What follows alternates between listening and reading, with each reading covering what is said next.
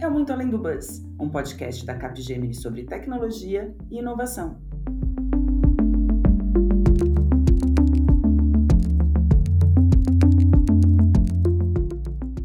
Primeiro podcast Alice no Mundo Tech by Capgemini. Eu não sei para onde ir, disse Alice. Se você não sabe para onde ir, qualquer caminho serve. Se não sabemos para onde ir e o que, e o que estamos fazendo agora, qualquer caminho serve. Acabei de repetir a famosa frase do filme Alice no País das Maravilhas. Se não sabemos onde estamos e claramente onde queremos estar, podemos priorizar muitas vezes ações de forma equivocada. Muito prazer, meu nome é Renata Nieto. Sou professora e pesquisadora na Universidade Presbiteriana Mackenzie e consultora e especialista em inteligência de negócios, e serei a provocadora dessa série. A Síndrome do Coelho Branco. Estou atrasado, estou atrasado onde vamos trazer e fazer analogias da Alice no Mundo Tech.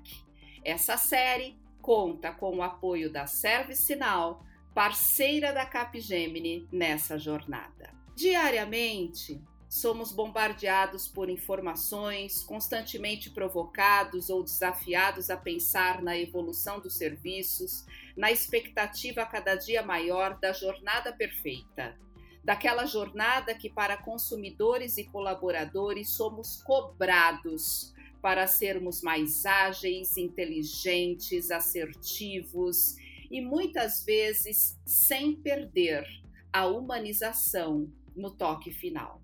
Como é que a tecnologia pode e deve apoiar esse processo?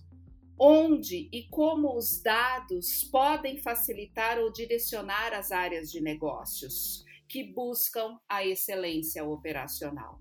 São tantas perguntas, são tantas interrogações, e é para isso que estamos aqui hoje para conversar sobre os reais desafios das empresas, de forma informativa, compartilhando as nossas histórias, aprendizados e, principalmente, deem as suas opiniões. Com isso, quero apresentar os meus dois convidados. Emir José de Oliveira, diretor de suporte a vendas na TIM Brasil, onde trabalha há 23 anos. E Luciana Bordini, há nove anos na Capgemini e hoje como líder da prática de end user. Olá, um prazer aí estar com vocês. Olá, Renata, Emir, prazer imenso estar aqui com vocês também. Emir, compartilha conosco e com quem está nos ouvindo, quem é o Emir? O que, que o Emir faz, né? Como é que você chegou até aqui? Fala um pouco dessa sua trajetória, é, como é que um pouco dessa sua é, visão sobre a área em que você atua na TIM, por favor. Eu já estou na TIM há 23 anos, como você comentou, e comecei na TIM como operador de call center, atendimento ao cliente final. E lá no início da minha carreira na TIM, o importante para mim era sentir a dor do cliente e procurar resolver o seu problema.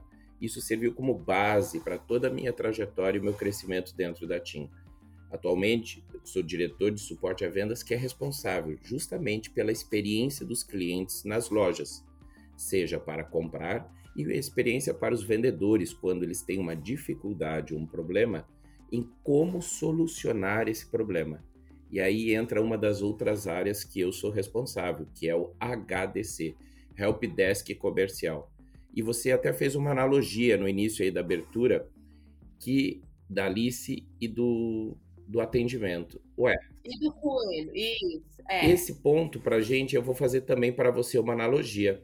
O HDC para mim é uma ambulância, onde eu presto os primeiros socorros, e a área de tecnologia é o hospital.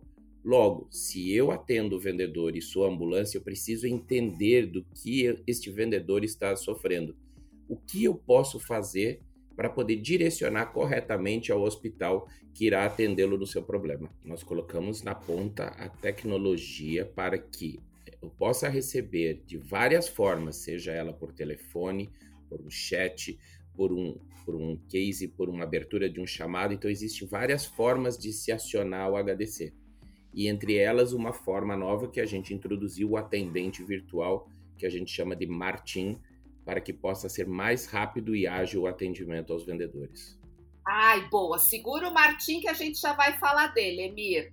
Ô Lu, quero pedir para você agora contar um pouco sobre você, sobre essa prática de end user e como é que você é, é, se vê encaixado em todo esse contexto, Lu. Eu comecei minha vida profissional como estagiária de suporte à infraestrutura num banco. Imagina, naquela época que tudo era mais manual e impossível. Né? Eu, então, imagino, eu imagino. Excel era o, o, o negócio, né? As planilhas de Excel. Exato, era o, era o must. É.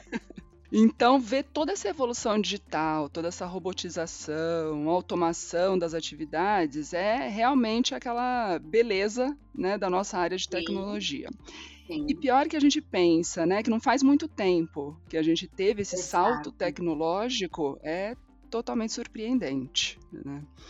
E hoje em dia, depois de uma caminhada aí entre uhum. uh, algumas empresas, hoje em dia, atualmente, eu compartilho né, a minha vida entre ser responsável de uma área na Capgemini, onde o nosso foco é a satisfação do usuário de TI, dos nossos clientes. Legal. E também eu compartilho a minha vida ser mãe do menininho lindo de 7 anos, que daí sim, ah. meu foco realmente é entender onde está a dor do meu usuário, para sempre Exatamente. deixar ele satisfeito. Muito legal. Lu e Emir, engraçado que os dois comentaram e falaram dessa preocupação da dor, né? É, e falando um pouco sobre essa questão da dor e trazendo para o nosso podcast, né, Alice no Mundo Tech, que a gente tem um personagem central nesse podcast que é o Coelho. E o Coelho, ele está sempre atrasado né? Ele tá ali sempre ansioso, aí se ele estivesse num ritmo frenético, preso nesse contexto, trazendo Alice para a realidade, sempre atrás, né, de conhecimento e da verdadeira sabedoria, enfim, e tem um grande é, uma grande variável, e eu até coloco que é um grande pretexto nesse é, na, na, no filme, na história da Alice, que é o tempo. O tempo como o grande medidor, né? o tempo como uma grande variável. Emir, na sua missão, né, na função que você tem hoje, o tempo, ele é seu amigo ou ele é seu inimigo, hein? Olha, digo aqui para vocês, o relógio é. é, meu amigo, porque. Ai, cliente, que bom, Emir! Porque o cliente está é. sem tempo. E se o cliente ah, está sem tempo, eu preciso usar esse tempo como um aliado para sempre revisar as jornadas. Meu time visita as lojas com um cronômetro, acompanhando as jornadas. E a gente traz para as nossas reuniões o desenho das jornadas e é colocado do lado um reloginho para mostrar quanto tempo durou essa jornada e que oportunidades eu tenho para fazer para reduzir essa jornada. Porque o cliente precisa resolver os seus problemas, suas compras com a melhor experiência dentro do menor tempo possível. Portanto, eu digo que o tempo é meu amigo, e eu fico feliz quando eu consigo garantir ao cliente o menor tempo possível de solução, através de, que, de duas formas: agilidade, autonomia. Fala para mim um pouquinho. Você comentou agora que você fica com esse relógio, você tem esse cronômetro. E, obviamente, isso tem é, para os nossos ouvintes entenderem um pouco mais. É, existe um tempo né, preparado ali, estimado para que esse atendimento ou essa dor seja sanada. E quando esse tempo é ultrapassado, como é que é, é, é feito esse efeito? Ou seja, o vendedor que está ali na ponta, né, ali no seu uh, uh, uh, HDC, enfim, como é que a gente faz para atuar quando esse tempo não é alcançado? Que você falou que é um tempo amigo. O tempo eu tenho amigo e onde eu acompanho, quanto mais eu consigo colocar de autonomia para a ponta em resolver imediatamente, mas eu não consigo resolver todas as coisas imediatamente. Você está certa. E coloco aqui para vocês que a gente naquilo que a gente não consegue resolver, que são necessários abrir chamados que são direcionados corretamente para a área de tecnologia, existe um SLA, novamente um novo tempo que está contando para a solução ao cliente. E esses fatores que abrem esses chamados são aferidos e são diagnosticados para entender qual é o ofensor, qual é a causa raiz e por que eu não consigo trazer mais autonomia para o helpdesk comercial evitar a abertura de mais chamados. Por isso vivemos constantemente em revisão de processos, em análises diagnósticas para trazer sempre mais autonomia para a ponta. Essa é a nossa briga com o nosso relógio. É uma briga amiga, né, Emir? E ah, indo nessa sua linha, esse relógio ou essa constância, enfim, gera alguma insatisfação nos vendedores? O ponto é que o vendedor ele, ele tem uma linguagem comercial. Ele pode estar insatisfeito se o sistema caiu ou se uma parte do sistema está indisponível dentro do processo de ativação. Mas por isso que entramos para entender a insatisfação do vendedor, fazer esta interface de ouvir o lado comercial e traduzir corretamente para o mundo da tecnologia de uma forma muito rápida qual é o ponto da dor, qual é a ponta da falha no processo. Porque aí a gente reduz muito tempo de diagnóstico, de fazer coleta de dados e é assertivo no endereçamento para a solução. Então hoje o nosso desafio é sempre reduzir o tempo de atendimento e colocar mais opções de autonomia na loja caso ele venha a ter problemas. Muito bom, Emir. É, é exatamente isso que a gente está falando, me faz sempre lembrar, né? A Alice andando, é, procurando um caminho e o coelho na frente dela. O Emir falou muito do papel do HDC, principalmente o de ouvir a dor do vendedor que está na ponta e como saber orientá-lo. Como é que você, Lu, hoje, dentro aí da Capgemini, numa função tão nobre, né, de um end user como você tem e com vários clientes, o que, que você escuta muito nesse sentido, hein? Ai, sem dúvidas, eu, eu, escuto bastante. Na verdade, eu tenho, né, tanto os meus clientes internos quanto os externos, a urgência né, de, de saber o que está acontecendo, se eles precisam de algum tipo de suporte e da, da tecnologia, né.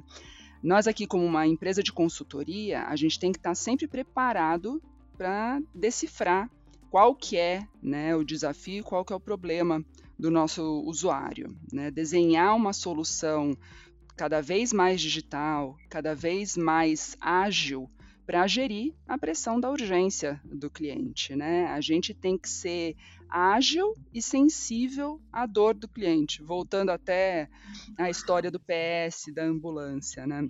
Um minuto fora, imagina, um minuto fora do ar, uh, um minuto sem uma resposta a uma dúvida, a uma requisição, pode significar uma venda perdida né, para o cliente. Então, ter essas ferramentas apropriadas, a gente capacitar as nossas interfaces com o conhecimento necessário para o negócio das empresas, disponibilizar as ferramentas assertivas, é, entender realmente né, é, essa, toda essa digitalização e toda essa capacitação da ferramenta é fundamental para que a gente consiga prover um suporte certo na hora certa. Legal, Lu, você puxou um gancho super interessante que eu vou voltar com você, Emir. Emir, você estava contando e a Lu puxou um gancho agora e falou uma palavrinha mágica que se chama ferramenta. E a gente estava contando que o HDC é uma ambulância né, lá no pronto-socorro, um hospital. E eu gosto muito de falar que, como todo bom, né, ótimo hospital, precisa existir uma sinergia sinergia entre os médicos, entre o atendimento, os exames que vão ser executados, enfim, né? É, a gente fala, a gente está falando muito desse contexto agora de automação, né, de processos. E você, Natim, comentou que tem o Martim, que é uma ferramenta. Conta pra gente o Martim, Emir. Quem, quem é o Martim? Por que Martim? Eu fiquei super curiosa. Vamos lá. Martim é o nosso atendente virtual. Nós até fizemos uma enquete com os vendedores para escolher e entre os finalistas e o nome escolhido entre os vendedores ficou Martim. Construímos o Martim para que fizéssemos uma redução da necessidade do atendimento ser via humano e termos a opção de resolver o assunto imediatamente na palma da mão no celular do vendedor. Ou seja, se o vendedor falando com o cliente, usando ali o seu desktop fazendo a sua venda, encontrou uma dificuldade ou um problema, com o seu celular ele consulta o Martin e já busca alternativas para a solução ou até mesmo o endereçamento do seu problema para a área de tecnologia, sem haver a necessidade de interromper a sua argumentação com o cliente final, ligar para uma central, que seria o helpdesk comercial, e ele pode agora resolver diretamente no celular com o atendente virtual. Então, isso gerou para a gente uma forte redução no atendimento humano e trouxe mais empoderamento ao vendedor para buscar solução durante o atendimento ao cliente final. Legal. É, e você falou uma palavra que eu gosto muito atualmente, né? É, o empoderamento. E a gente fala muito dessa jornada do empoderamento. E aí eu quero puxar o Lu, você aqui comentando esse case, né? É, como é que você hoje enxerga essa jornada do empoderamento? Como é que você, olhando aqui para o Martim, como o Emir acabou de comentar, a gente pode trazer um pouco dessa mudança cultural, é, falar um pouquinho de hábitos, né? Trazer um pouco dessa realidade das empresas. Como é que o pessoal lida com isso? A gente sabe que o ser humano é, por natureza, um pouco avesso à mudança, né? A gente gosta do seguro, do conhecido, né?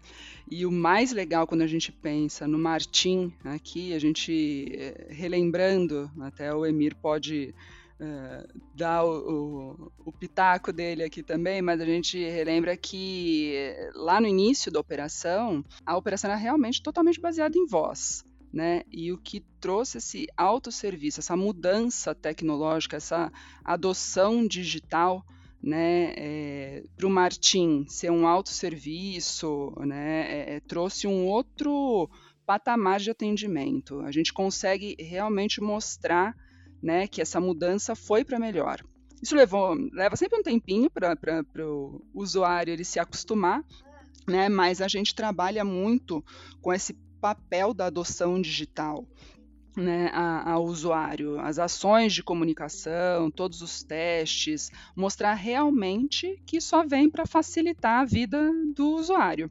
Né? Ele não precisa ter mais aqueles 20 mil acessos, acessar 20 interfaces diferentes para cada dúvida que ele tiver, ele não precisa mais ficar preso num computador, preso numa linha telefônica, ele consegue sozinho, né, resolver grande parte das dúvidas, grande parte dos problemas. Né? Então, quando o usuário ele percebe que tem a união da mobilidade, da otimização de tempo, ele se pergunta: como que eu consegui viver sem isso até agora? Né? Como que eu consegui trabalhar sem isso até hoje em dia? Muito bom. É exatamente, o Emir.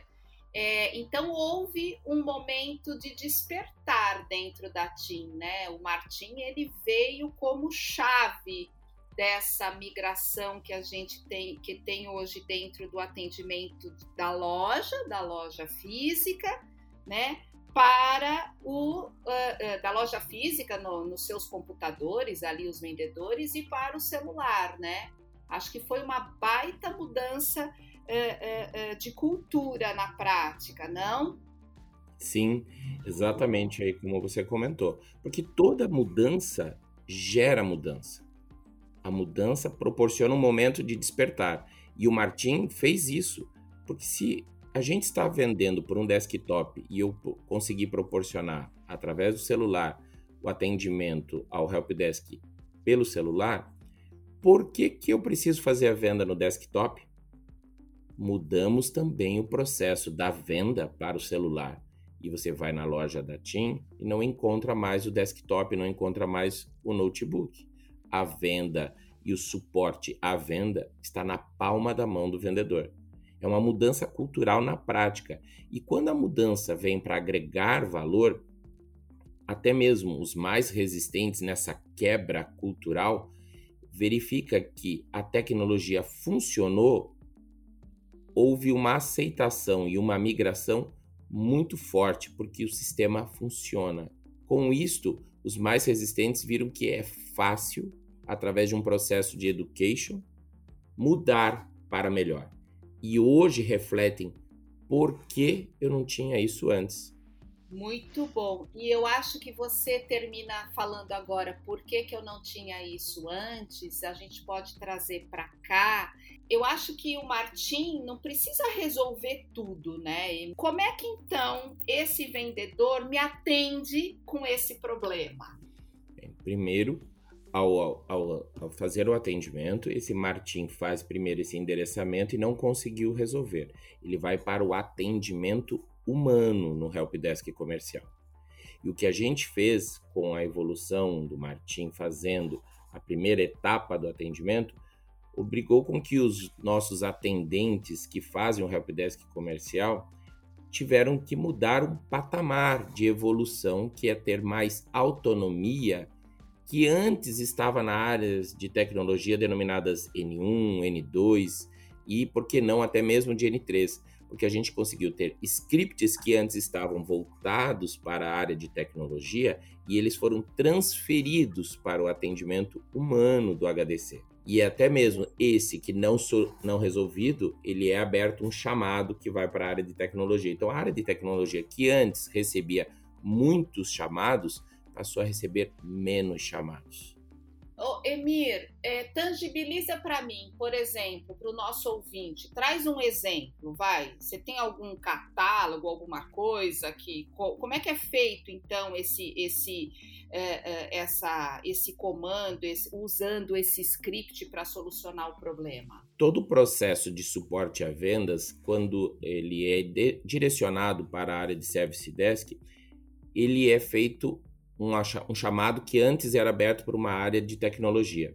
A área de tecnologia colocou isso em forma de script, quais são as etapas que ele faz. Essas etapas foram programadas e dadas para o atendimento humano do HDC, que aplica apenas um comando e starta todo o script que antes era feito por um humano, de checklists e correções na linha do cliente, traz isso para fazer isso de uma forma automática no atendimento humano. Então, com isso, o atendimento humano que está atendendo uma loja já vai testar imediatamente se a linha do cliente está correta, se está funcionando após o comando aplicado.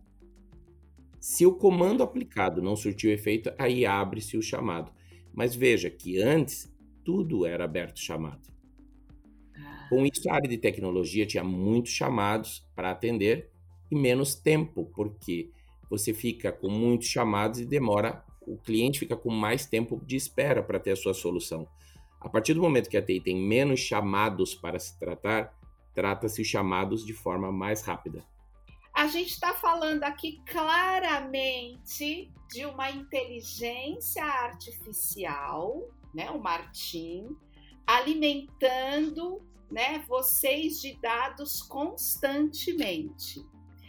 Nesse processo, que eu acho que é extremamente desafiador, que o Emir muito bem colocou aqui, e acho que não só para a TIM, para muitas empresas, como é que você traz aqui essa questão da inteligência artificial. Você tem outros exemplos, ou você quer falar mesmo do Martim, eu acho que a gente tem aqui uma grande é, é, é, sacada né, quando a gente fala de integração e alimentação de processo com, com essa ferramenta. É, aqui é a inteligência artificial a serviço da saúde, né? que a gente fala. É, exatamente. Né? É muito legal disso. Tem, existe um processo que a gente chama cada vez mais é trabalhado e tratado né, dentro da CAP para os nossos clientes e principalmente aqui para o Martim também e para a TIM, a gente faz todo um processo de shift left, como o Emir ele comentou aí um pouquinho antes. Né? Então, cada vez mais que a gente traz, que é o shift left, né, da, da direita para a esquerda, o atendimento, onde a direita é o atendimento humano, que eu realmente preciso né, da pessoa perto do, do meu usuário para resolver o problema. Né? E daí a gente realmente deixa o atendimento humano para aquele incidente, aquela requisição muito mais específica, muito mais complexa, né? É, que seja um trabalho muito mais nobre, vamos dizer assim, onde realmente a pessoa né, humana precisa, precisa atuar.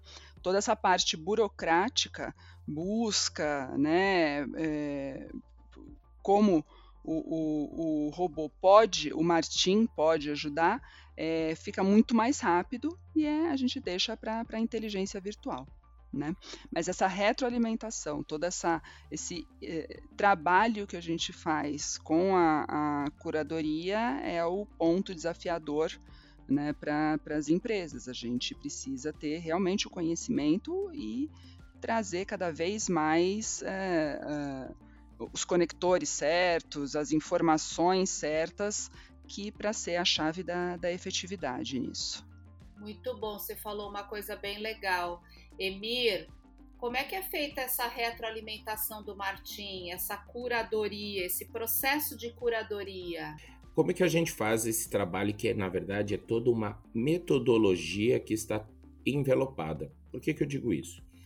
O Martin é sempre constantemente retroalimentado por uma estratégia de Pareto de informações para ele atender quanto mais e melhor. Depois disso, tudo que vai para o humano, a gente vai por uma para uma, um apontamento de Pareto de ofensores para uma análise diagnóstica. Mas temperatura e pressão também precisam ser medidos. De que forma? O escalation para a área de TI ele é feito por cores nós temos grupos por cores aonde começamos numa incidência com a TI na cor laranja, quando estamos tratando de um problema. Se ele não é resolvido dentro de um determinado momento, ele vai para um grupo roxo e depois para um grupo de N1s que está aí também todos os diretores da companhia cientes de que estamos passando por uma crise. Então, todo o nosso atendimento de saber que uma loja está enfrentando problemas vai desde o empoderamento do marketing, do empoderamento do humano do HDC e do empoderamento das áreas de tecnologia até chegar ao maior nível da companhia, ciente de que estamos enfrentando uma crise. Então, todo esse trabalho precisa ser envelopado porque a experiência do cliente na loja é o reflexo de toda a companhia não é só da área de sistemas. Temos presente na área da loja o financeiro que está no caixa, o marketing que está nas ofertas, a área de device que está no portfólio de aparelhos e todos precisam estar em harmonia e cientes de que a loja está em funcionamento. Então, toda essa tecnologia de marketing e metodologia de retroalimentação precisa estar envelopada. Emir, você falou algo muito importante e que tem tudo a ver com o nosso podcast, a Síndrome do Coelho Branco. Menos tempo de construção de análise, mais tempo de insights, ou seja, com essas cores, enfim, toda vez que isso acontece, todas as vezes que vocês têm essa retroalimentação, é, existe aí um processo interno uh, de lições aprendidas? O que, que a gente. Como eu comentei, se tudo isso está envelopado, precisa ser checado. E tem dois pontos importantes que precisam ser checados. Primeiro, nós temos uma reunião todas as quintas-feiras que a gente faz a análise, né, que a gente mostra toda essa análise diagnóstica desses dados que foram trazidos para a gente atacar a causa raiz, porque não adianta o Martin aplicar mais comandos sem saber qual foi a causa que se gerou a necessidade desses comandos. Precisamos que tenha menos comandos, ou seja, menos problemas. E isso a gente faz nessas reuniões às quintas-feiras para se discutir qual é, por ordem de prioridade, os problemas que precisam ser resolvidos. E como a gente tem também as lojas operam todos os dias da semana, o final de semana é o momento de maior teste para as vendas, porque há um maior público de clientes que vão às lojas, aos shoppings nos sábados e nos domingos. Então, às segundas-feiras pela manhã, nós fazemos sempre uma reunião chamada Lições Aprendidas, onde a gente faz uma análise de balanço. Como foi o final de semana? Como que o sistema se comportou? Se a gente enfrentou uma dificuldade, como trabalhamos essa dificuldade para que a gente na próxima vez enfrente de uma forma ainda melhor. Esses são dois marcos importantes aí para o nosso trabalho. Muito bom, muito bom. Como é que a área de apoio né, tem evoluído neste processo para atender cada vez, para melhorar, vou, vou colocar assim, para melhorar a experiência do cliente na loja? Eu falo que cada processo que hoje o cliente passa na loja, a nossa missão é sempre checar de cada jornada o tempo que ele leva e cada ponto sistêmico que se passa, porque pode ter certeza, o cliente na sua jornada de compra, ele sente as barreiras processuais que impactam na sua experiência, ou seja, se algo é pedido por uma área A, B ou C para que um vendedor faça e se torne um pré-requisito, uma barreira, o cliente sente essa barreira. Então, a partir do momento que você olha a jornada da venda, não sobre o olhar da área, mas sobre o olhar do cliente, você tem que trazer isso para a automação. Por que, que eu preciso fazer algo se o sistema pode trazer esse dado? Por que eu posso tirar um documento se eu posso fazer uma biometria? Então, tudo que eu puder reverter em simplificar o processo da venda, o cliente vai passar por menos barreiras na sua jornada. Eu digo que o customer experience, que é a experiência do cliente, também está ligado com a experiência do vendedor. Então, o pré-requisito, a experiência do vendedor precisa ter um sistema rápido, amigável, que se traduz numa experiência também de venda e o cliente vai ter um customer experience melhor. Então, esse é o ponto que, para a gente ganhar produtividade, a gente tem que avaliar toda a jornada, todo o processo, medido por minutos e segundos. Nós, na TIM, reunimos todas as áreas envolvidas nesse processo e discutimos tela a tela tudo o que podemos simplificar e melhorar. Muito muito legal. Ai, vou, vou fazer. Já estou aqui, ó, ó, saindo aqui, não estou me, me aguentando com a pergunta que eu quero fazer para a Lu sobre. É, e eu acredito muito nisso que você falou, Emir, dessa questão da produtividade, da melhoria constante, obviamente com a automação de processos, o, você dando, obviamente, o empoderamento ao vendedor, que eu acho que quando o vendedor está ali ciente de si, na frente do cliente, o cliente se sente super bem. Eu me coloco na posição de cliente quando eu olho, quando eu estou é, é, na TIM. E aí, Olu, eu vou para você, porque eu sempre achei que back-office, eu venho do varejo, tá? Minha experiência é varejo. Então, eu sempre achei que o por trás das lojas, né, o fundo de loja, é também faz parte da experiência do cliente.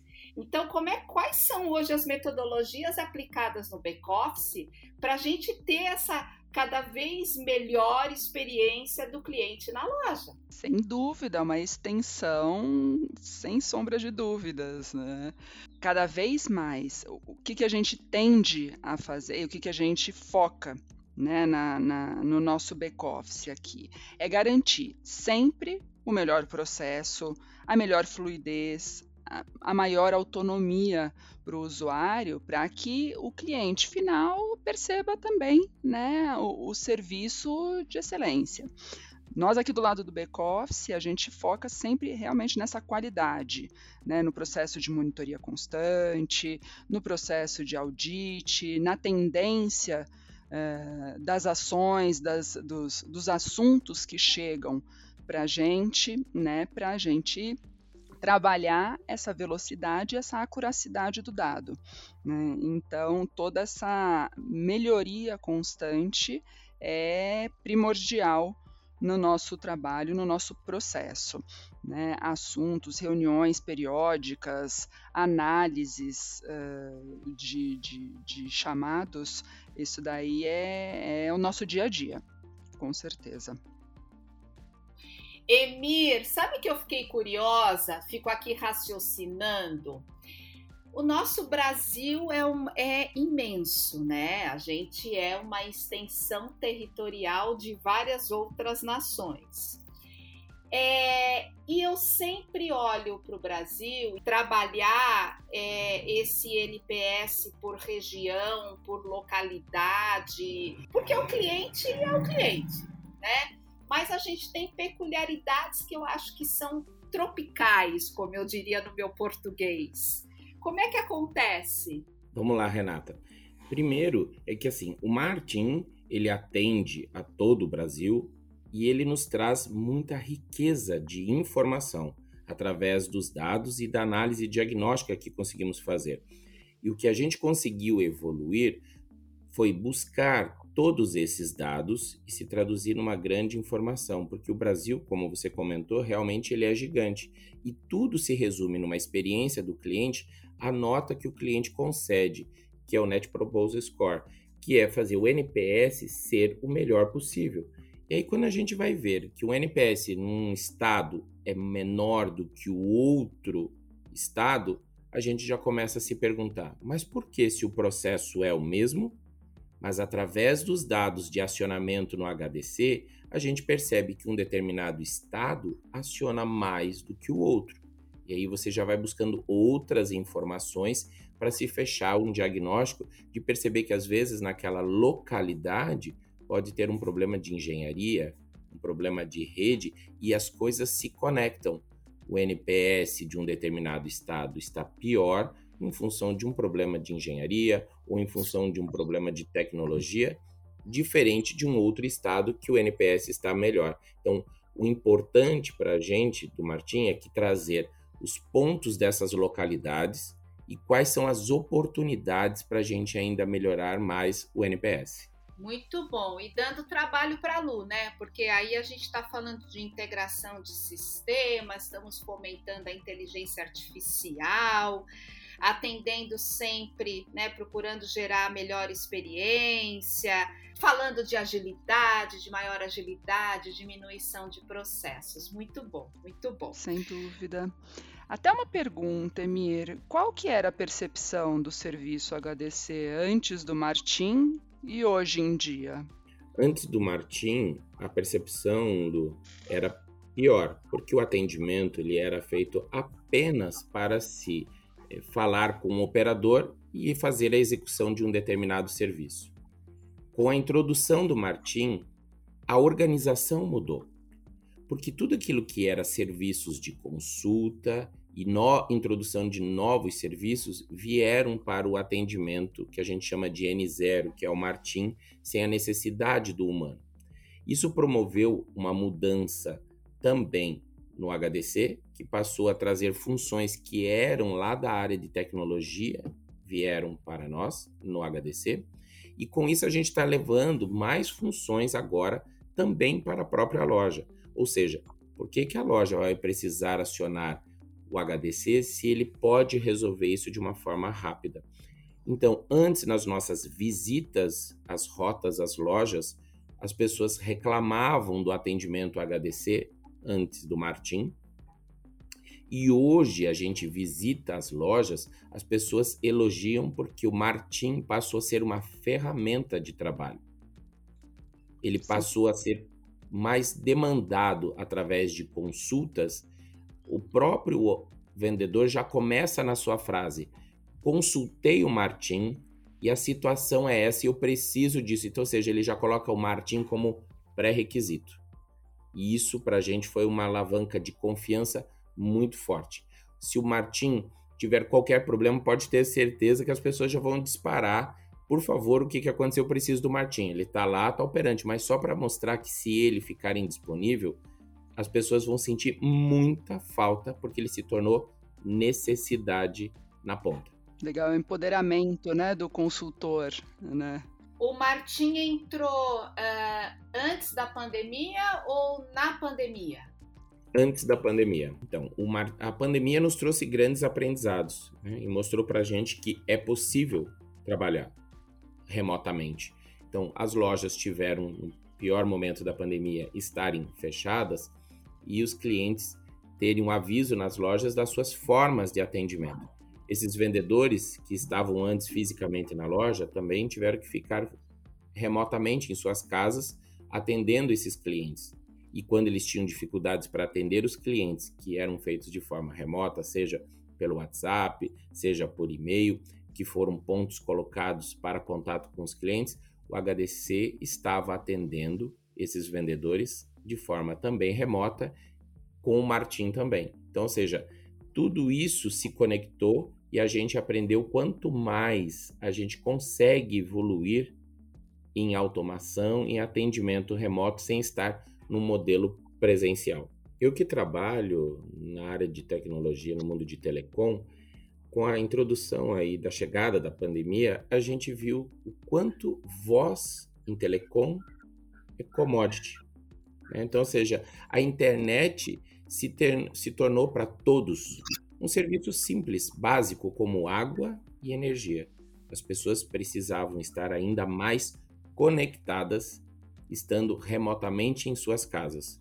Então, com isso, o que pessoas poderiam imaginar que a produtividade pudesse cair, pelo contrário, conseguimos ser mais produtivos ainda num formato remoto através da internet. Então, nós temos como um grande desafio, e a pandemia nos, nos trouxe isso, é o quanto mais a gente vai poder conectar coisas e serviços para colocar à disposição dos nossos clientes. Então, esse foi um grande aprendizado para a gente na pandemia. Para construir algo mais ágil, adaptável. Adaptabilidade, eu acho que é o nome né, do jogo, né? Emir, para a gente chegando ao fim, Lu, Emir, faz um comentário que como é que você imagina hoje esse mundo de telecom? Como é que vai ser o futuro das operadoras? Qual o papel das operadoras com a questão, né, com a transformação digital na sua visão? É, chegando 5G, Emir, isso muda, não muda? Me dá sua opinião, por favor. Com certeza. Veja, ano que vem a gente já começa com a introdução aí da tecnologia 5G para os clientes, que passa a trazer ainda mais a conectividade das coisas. Estávamos agora todo esse podcast falando sobre é, conectividade e com 5G entra a conectividade das coisas. Então, com isso, o mundo do, de telecom passa a ser um hub de serviços ainda maior, com grandes parcerias e voltadas para ter ainda mais soluções para a população. Quem sabe assim, já vamos ter agora as cidades inteligentes, trabalhar aí com um sistema de eh, saneamento, postes de luz que vão ter aí chips que vão nos dar muito mais funções para as cidades com essa evolução do 5G. Outro ponto importante que vem em breve é a absorção da Oi, entre as operadoras. Então, com isso, também teremos ainda mais serviços aí para, para todos os clientes. Então, o mundo de telecom é que a gente chama no nosso slogan: imagine as possibilidades. Ai, que legal, gostei, gostei demais disso. E a gente falando de tudo isso, né, com cidades inteligentes e o impacto social que isso traz, né? Muito legal. Lu, seus clientes, como é que olham para esse futuro próximo, que é o futuro hoje, né, com a chegada de 5G, falando dessa conectividade das coisas? Tem pedidos diferentes, tem ansiedades e anseios chegando, como é que é, é a CAP está se preparando para isso? É, a gente está se preparando sim para essa nova tecnologia. A CAP global, né, na, na, Europa, nos Estados Unidos, a gente já tem uma maior uh, presença dessas ofertas de suporte, consultoria, sustentação, e com certeza o Brasil agora com essa nova onda e os nossos clientes também todos ansiosos, né, para essa nova tecnologia, nós estamos aqui preparados, nós estamos prontos para todo para todo esse suporte e, e atuação, né, em conjunto com os nossos clientes, nossos parceiros aqui para prover cada vez mais uh, serviços aí digitais, serviços conectados, serviços otimizados aí para os clientes. A gente brinca que o futuro é agora, né? Então, o futuro é agora. Exatamente, o futuro é agora. A gente fala do H0, H1, H2, H3, mas o futuro é agora. Agradeço a todos vocês. Emir, uma palavra final? Sim, evolução. Boa! Muito obrigada, Emir. Lu, uma palavra final para a gente fechar. Agilidade. Ótimo! Evolução e agilidade. Encerramos aqui o podcast Alice no Mundo Tech by Capgemini e agradecendo o apoio da Service Sinal na realização dessa série. Até mais!